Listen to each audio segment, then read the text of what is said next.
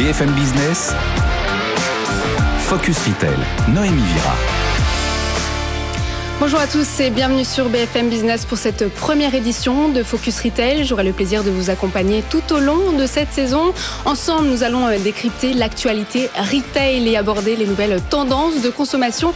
Au programme de cette émission, les news de la semaine présentées par notre journaliste Eva Jaco, l'œil de notre expert Raphaël Palti, notre invité du jour André Torjman, fondateur de Little Extra et président de l'enseigne du bruit dans la cuisine, impacté par la crise. Il nous expliquera comment euh, l'entreprise a réussi à se réinventer et à faire adapter euh, son modèle. Focus ensuite sur l'objet et la data de la semaine avec la start-up hollandaise de livraison de courses à domicile, Picnic. Et enfin, on finira euh, par la déco Boclip ou comment personnaliser sa cuisine avec des meubles achetés chez le géant suédois. Ce sera le pitch de la start-up, mais sans plus attendre, les actualités retail de la semaine.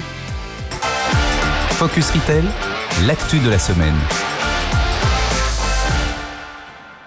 Et tout de suite, les news de la semaine avec notre journaliste Eva Jaco. Bonjour. Bonjour. Ils viennent concurrencer Lidl ou encore Aldi. La bataille des supermarchés low cost prend de l'ampleur en France. Oui, on parlait justement la semaine dernière de Supeco qui vient d'ouvrir un nouveau magasin en Ile-de-France. Eh bien, il y a encore moins cher. Et le concept vient tout droit de Russie. Ça s'appelle Mer. Il s'est développé en Allemagne ou encore en Espagne et il débarque en France le mois prochain. Trois magasins vont ouvrir dans la région Grand Est, euh, en Moselle, dans les Vosges et dans l'Aube. Cette chaîne de magasins à bas prix est née en Russie Russie en 2009. Elle compte au total 1500 magasins. Son créneau, proposer les prix les plus bas possibles et un service réduit au minimum. Le groupe loue des surfaces modestes de 1000 mètres carrés.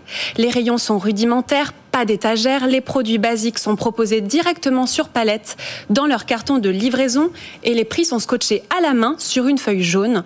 On y trouve très peu de salariés et surtout des prix inférieurs de 10 à 20% à ceux d'Aldi et Lidl. Alors l'enseigne au logo rouge et jaune voit grand et elle le clame haut et fort sur son site internet. Elle prévoit d'ouvrir des magasins dans toutes les grandes villes de l'Hexagone euh, et bien sûr de travailler avec des fournisseurs dans toute l'Europe. Alors quelle va être la place que Mer en face de nos hard discounters historiques Lidl ou Aldi, qui observent toujours plus de 9% de croissance sur leur chiffre d'affaires en 2020, avec 3450 magasins. La concurrence est rude.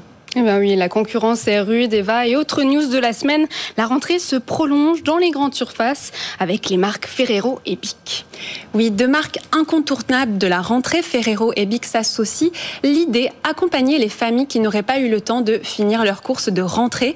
Jusqu'au 18 septembre, vous pourrez retrouver dans 3000 magasins un dispositif théâtralisé mêlant apprentissage et créativité pour rendre la rentrée encore plus ludique. Et dans certains de ces euh, magasins, c'est un véritable le parcours initiatique qui vous sera proposé entre les différents stands de stylo bic ou encore les stands de goûter. Les familles pourront tester plusieurs expériences, par exemple emprunter un circuit euh, pour traverser en traversant un sac à dos géant pour découvrir la dernière application lancée par Kinder, une des marques de Ferrero, ou encore, et si vous en rêviez, euh, vous pourrez monter dans un débus jaune iconique des États-Unis.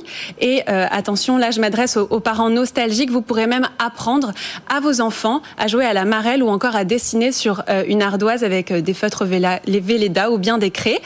Grâce à cette opération, Bic et Ferrero profitent donc d'une visibilité commune pour amener un public, du public dans les rayons. Et encore une actualité qui va plaire aux enfants.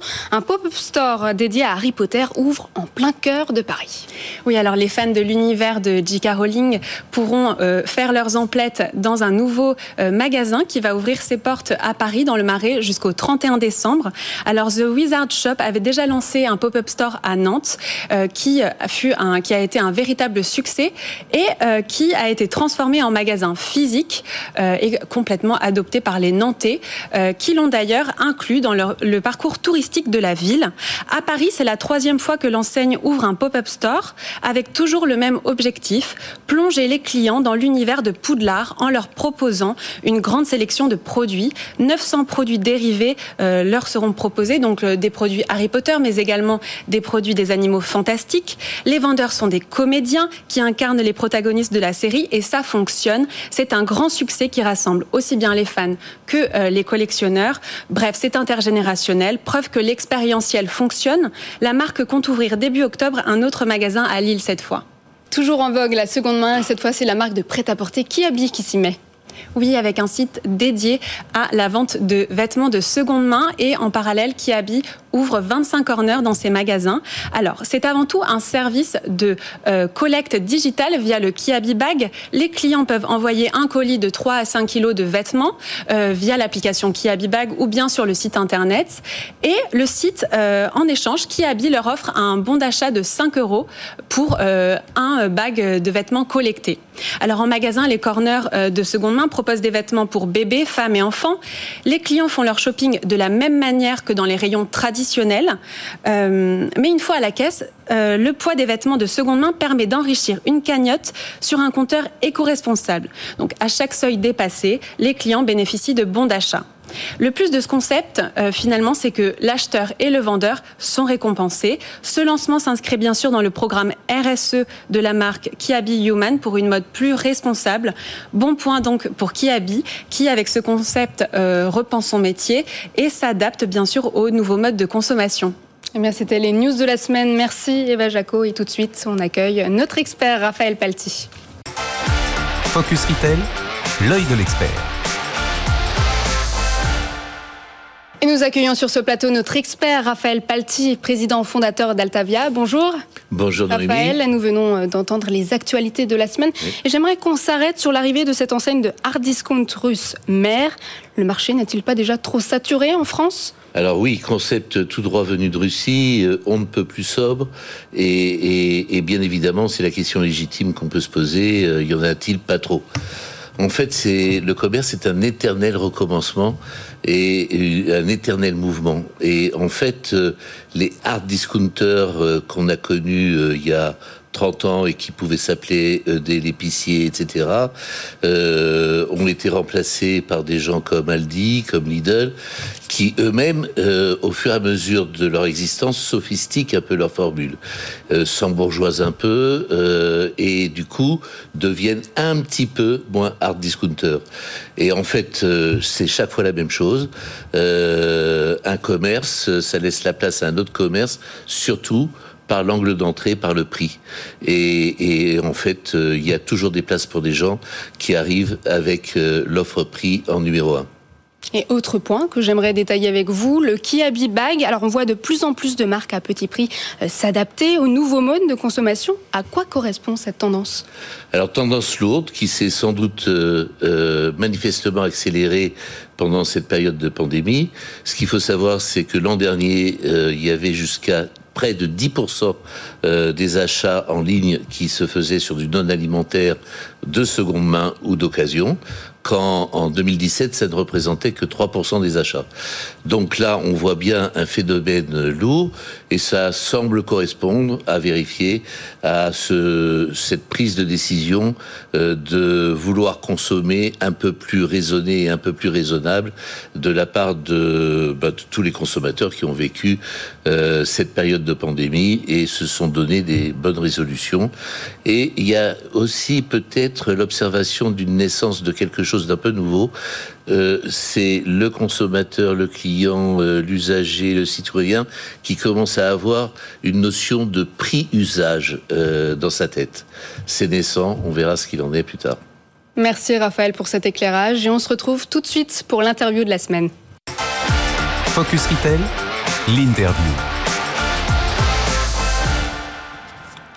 Et aujourd'hui, pour cette première, nous recevons André Torjman. Bonjour. Bonjour. Vous êtes un ancien professeur de l'école de commerce HEC et vous êtes aujourd'hui fondateur et président de l'ITEL Extra depuis 2006, une ancienne filiale du groupe Auchan que vous avez finalement reprise en 2017. le groupe Auchan, vous avez d'ailleurs été pendant sept ans le directeur marketing et il y a trois ans, vous avez racheté l'enseigne rennaise, alors en redressement judiciaire du bruit dans la cuisine et à la fin du troisième confinement, donc en mai 2021, vous avez rouvert des magasins Little Extra sous un nouveau nom, du bruit dans la maison. Alors expliquez-nous, c'est quoi le concept de ces enseignes?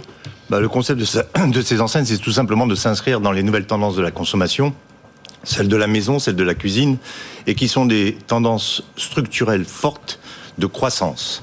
Et c'est dans ce sens que nous avons euh, privilégié les périodes de confinement pour mettre à profit euh, cette réinvention de notre commerce. Car en définitive, nous avons repris du bruit dans la cuisine en août 2019.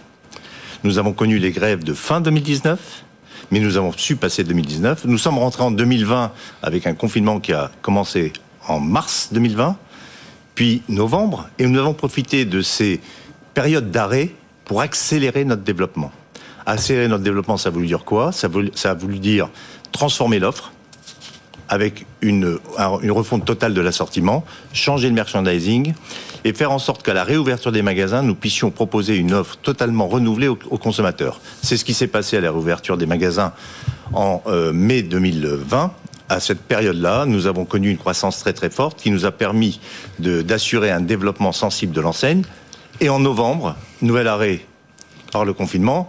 Et on s'est dit là, ben, il faut commencer à transformer la partie maison et non plus la partie cuisine. C'est ce que nous avons fait. Et nous avons réouvert, à partir de, du mai 2021 à la suite du dernier confinement, nous avons transformé totalement l'enseigne et réinventé une enseigne qui s'appelle Du bruit dans la maison et qui offre, au-delà de la cuisine et de tout ce qui est ustensiles innovants, une partie d'épicerie fine de grandes marques de qualité, souvent artisanales, et une offre de décoration complété par une offre de salle de bain. Tout ceci avec des marques prestigieuses qui ont aussi le souci de développement durable. Donc le positionnement a changé, il y a une montée en gamme? C'est une montée en gamme pour répondre aux nouvelles attentes de la consommation, parce que le modèle économique du retail est en train de se, se, transformer. À la fois, il se transforme pour des raisons liées aux évolutions de la consommation et également liées aux évolutions de la commercialisation. Les consommateurs veulent une consommation qui soit plus saine pour eux et plus saine pour l'environnement. Et de ce, point de vue, nous avons privilégié des marques qui été locales, beaucoup françaises, souvent centenaires, et qui offrent cette possibilité pour nous d'avoir, euh, de nous inscrire dans le développement durable.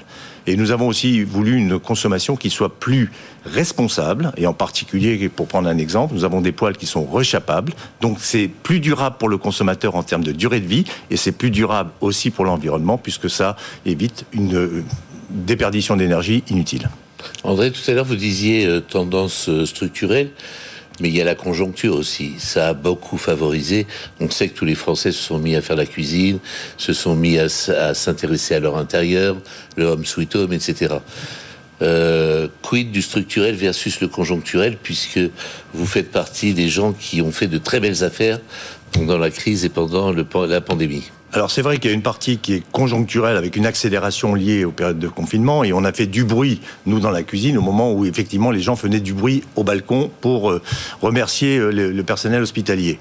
Mais au-delà de cette période conjoncturelle, on peut dire que notre, consommation, notre, notre positionnement s'inscrit de façon durable dans des tendances de cocooning d'abord et euh, d'accueillir et de recevoir et de partager chez soi la, cuisine. Alors la cuisine en tant que mets à préparer, mais la cuisine en tant que pièce à vivre. Car la cuisine est devenue une pièce conviviale, centrale dans les, dans les maisons. Et de ce point de vue-là, la conjonction ou la réunion d'une cuisine pièce à vivre et d'une préparation culinaire qui est plus saine et plus responsable et plus gourmande, je crois que ça s'inscrit durablement dans la consommation. Vous semblez privilégier le magasin physique quid du e-commerce euh, qui, qui clairement est en train d'exploser aussi sur ces produits-là? Alors nous privilégions d'abord le commerce.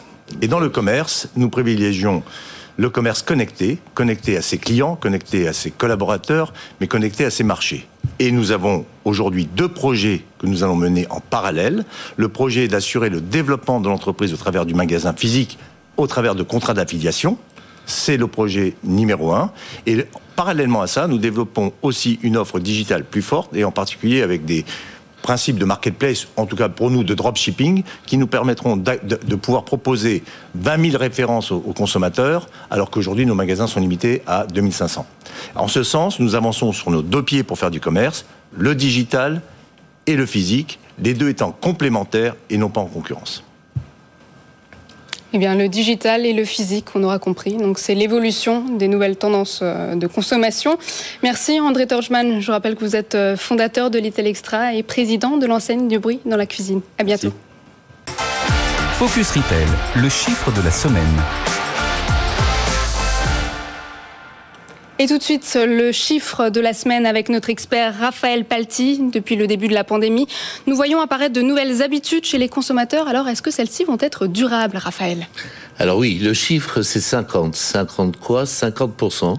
50% des Français aujourd'hui estiment avoir changé durablement et de façon permanente leur consommation ou leurs habitudes d'achat.